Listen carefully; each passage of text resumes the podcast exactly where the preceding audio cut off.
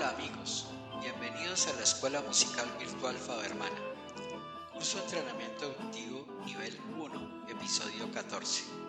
Los modelos compositivos para la creación de ejercicios, melodías y canciones. Como punto de partida, es indispensable entender qué se entiende por modelo. En el tomo 13 de la gran enciclopedia Espasa hay varias definiciones de la palabra modelo. Veamos algunas de ellas. Arquetipo o punto de referencia para imitarlo o reproducirlo. Ejemplar que su perfección se debe seguir e imitar. Esto se da en las obras de ingenio y en las acciones morales, en la formación de niños y jóvenes. Los padres y los maestros son modelos a seguir, por eso el primer eslabón de la pedagogía la didáctica y la metodología es el ejemplo, ya que los discípulos del maestro y los hijos tienden de una manera natural a aprender por la imitación y sobre todo por repetición, ensayo-error, a hablar, caminar, equivocarse, hasta adquirir destrezas y habilidades para llegar al éxito. Pero es importante fracasar muchas veces para llegar a triunfar modelo también puede ser la representación en pequeño de alguna cosa. Es un molde que sirve para crear algo, un vestido, una figura en cerámica para ser producida en serie, una matriz para reproducir muchas copias. Los estudiantes de dibujo y pintura observan un modelo que puede ser un objeto, una figura, una persona, un animal o un paisaje y tratan de fijarlo en el papel, en el lienzo o en el muro, en el caso de un mural. Cada uno lo debe plasmar de acuerdo al punto de referencia donde se observa el modelo y de acuerdo a la aplicación de la perspectiva correspondiente.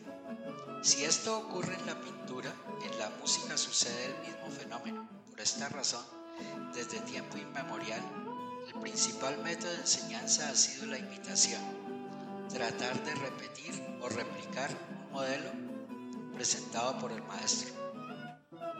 Recordemos que así se aprende la música folclórica, especialmente la música vallenata, la música llanera. Son músicas que hasta hace muy pocos se están escribiendo realmente en partitura. Antes se aprendían únicamente por imitación. El jazz en sus principios también fue por imitación. El jazz no se escribía en ningún en mi proceso personal de aprendizaje, el cual abarcó ocho años comprendidos entre 1972 y 1980, en 1974, maestro a nivel de experto en pedagogía musical, en 1977, licenciado en Ciencias de la Educación con estudios principales en pedagogía musical. En los años 74, 75 y 76 estudié con el maestro Francisco Cristancho Hernández en el Centro de Orientación Musical Francisco Cristancho Camargo, solfeo, armonía, elementos básicos de composición y arreglos. También tuve la suerte de estudiar piano con la maestra Ruth Marulanda Salazar. Gracias a ellos y al maestro Mauricio Cristancho, excelente violinista, aprendí a amar la música andina colombiana. En los años 78, 79 y 80 tomé clases particulares con el maestro Jesús Pinzón Urrea contrapunto, fuga, análisis, morfología y formas musicales, composición, instrumentación y orquestación. Con el maestro Francisco Cristancho aprendí a componer con base en una armonía dada. Sus tareas eran, por ejemplo, con base en la armonía del pasillo Isa de mi papá, componga una nueva melodía. Como fruto de ello está el pasillo dedicado a mi esposa Magdalena. Otro trabajo fue al primer movimiento de la sonata en do mayor de Mozart Deje la mano izquierda como está, es decir, conservar la armonía original y crear una nueva mano derecha, que no es otra cosa que componer una melodía sobre un modelo dado. Más tarde, yo realicé una serie de composiciones con base en los minués para piano de baja, por ejemplo el minué en sol mayor. Dejaba la armonía de la mano izquierda y creaba una nueva melodía. Tengo una versión para piano solo y una versión para piano y violín. El maestro Jesús Pinzón exigía el análisis principalmente de las obras del clave temperado y de los corales de Bach. Además, varias de las sonatas y sinfonías de Beethoven. Recuerdo especialmente la transcripción para orquesta de cuerdas del primer movimiento de la sonata patético y el análisis del primer movimiento de la quinta sinfonía, armonía, estructura compositiva, desde la forma, la instrumentación, la orquestación, las modulaciones, entre otros aspectos como la forma sonata donde se ve claramente la presentación o exposición del tema principal y secundario, el desarrollo y la reexposición. Estos trabajos culminaron en tareas de composición que debían ser planeadas y diseñadas antes de ser creadas.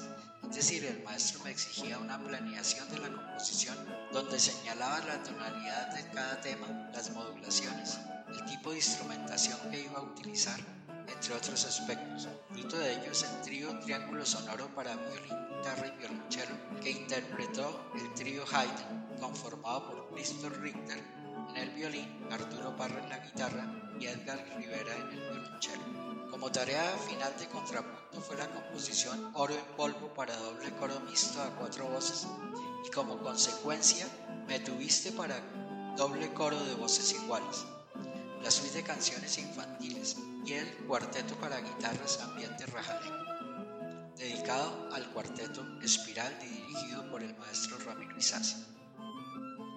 ¿Qué entendemos por un modelo compositivo? Es la creación musical con base en una estructura armónica. Los modelos más simples y a su vez sencillos pueden tener 2, 3, 4, 8, 12 o 16 compases y la armonía es la combinación de las funciones armónicas de tónica y dominante en los primeros modelos. La tónica representa el reposo o la distensión y la dominante el movimiento, los giros melódicos y los grados de atracción, representado por las disonancias de segunda, tercera, novena, el tritono como cuarta aumentada y quinta disminuida, que generan la tensión armónica que tiende a resolver de nuevo en la tónica, como fenómeno natural de distensión en la función tónica. El primer modelo está conformado por tónica, dominante, tónica. Recordemos que los grados de atracción se dan entre la dominante y la tónica. El segundo grado resuelve en el primero, al igual que el quinto y el séptimo. Escuchemos. Segundo primero. Quinto primero. Quinto primero en registro grave. Séptimo primero. El cuarto grado, como sonido, tiene doble función. Puede ser subdominante o ser la séptima de la dominante. De ahí que tienda a resolver en el tercer grado, el cual define el modo, es decir, si el acorde de resolución es mayor o menor. Escuchemos unos ejemplos en modo mayor y menor. Ejemplo 1A. Ejemplo 1B. Ejemplo 2A.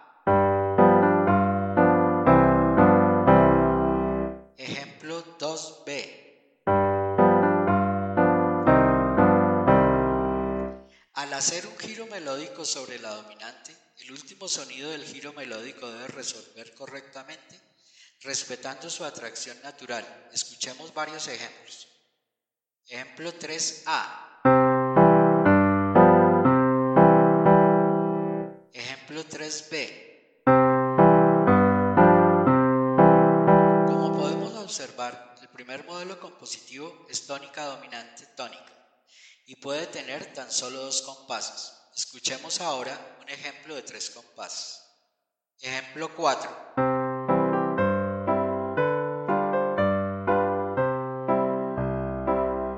Ejemplo 5.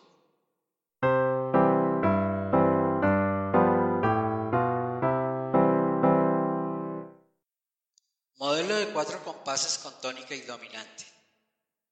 A. Dos compases en tónica antecedente un compás en dominante y tónica consecuente. Ejemplo 6A.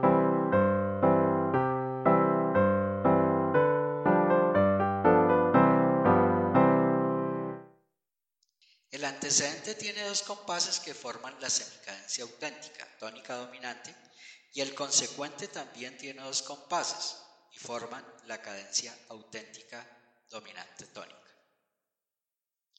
Entonces se forma una frase musical. Escuchemos un ejemplo.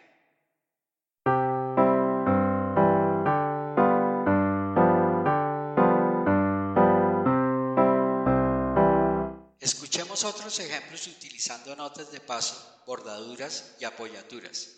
Ejemplo 7a.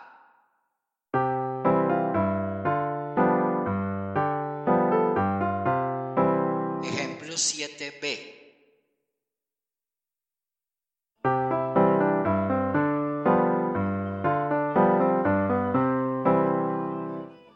Es importante tener en cuenta que 20 años después de haber terminado de estudiar, digamos, la parte académica, en el año 2000 realicé la especialización en educación a distancia en la Universidad del Bosque y el fruto de ese trabajo fue crear el modelo educativo para la enseñanza de la música bajo la modalidad de distancia. Fíjate que ahí utilizamos dos veces la palabra modelo. El modelo para crear cursos que tuvieran que ver con la enseñanza de la música bajo la modalidad virtual. En esa época era educación a distancia. 20 años atrás, año 2000. Y en el 2004 comencé a estudiar la maestría en tecnologías de la información aplicadas a la educación, que fue digamos, culminada en el año 2008. Ya han pasado 12 años y como fruto de ese trabajo de investigación se hizo Memoria musical y entrenamiento auditivo, incidencia de la memoria musical en el desarrollo de la competencia auditiva, publicado por la editorial académica española en el año 2011. No podemos olvidar los tiempos de trabajo en la Academia Luisa Calvo, llamada Academia Folclórica Luisa Calvo inicialmente. Pero era muy importante esos años, especialmente cuando se desarrollaron los talleres con el maestro Alfonso Dávila Ribeiro, quien fue nuestra guía y nuestro modelo a seguir. Ahí aprendimos a manejar el rajaleña, el sacuanero, el bambuco, las percusiones que tenían que ver con la música costeña, tanto de la costa atlántica como pacífica. Aprendimos también el manejo del pasillo, de la danza, del bambuco, del torbellino. Y ese amor a la música colombiana se ve reflejada después en los trabajos de publicación como el método de solfeo, son los ejercicios hechos en clase desde el año 1980 hasta 2014. El Cherny aplicado a la música colombiana, el método para piano, que últimamente está reflejado en dos libros, Música colombiana para piano, repertorio para niños y jóvenes, y el que va a salir este año, que se llama Estudios de Música Colombiana para Piano. La música colombiana como centro en la educación. Y ahora el centro en la educación musical virtual. Escuela Musical Virtual Fabermana, vigente a partir de julio del año 2020. Bueno amigos, aquí termina el episodio 14 del curso Entrenamiento Auditivo Nivel 1, donde se estudia el modelo compositivo de tónica y dominante. Hasta una próxima oportunidad.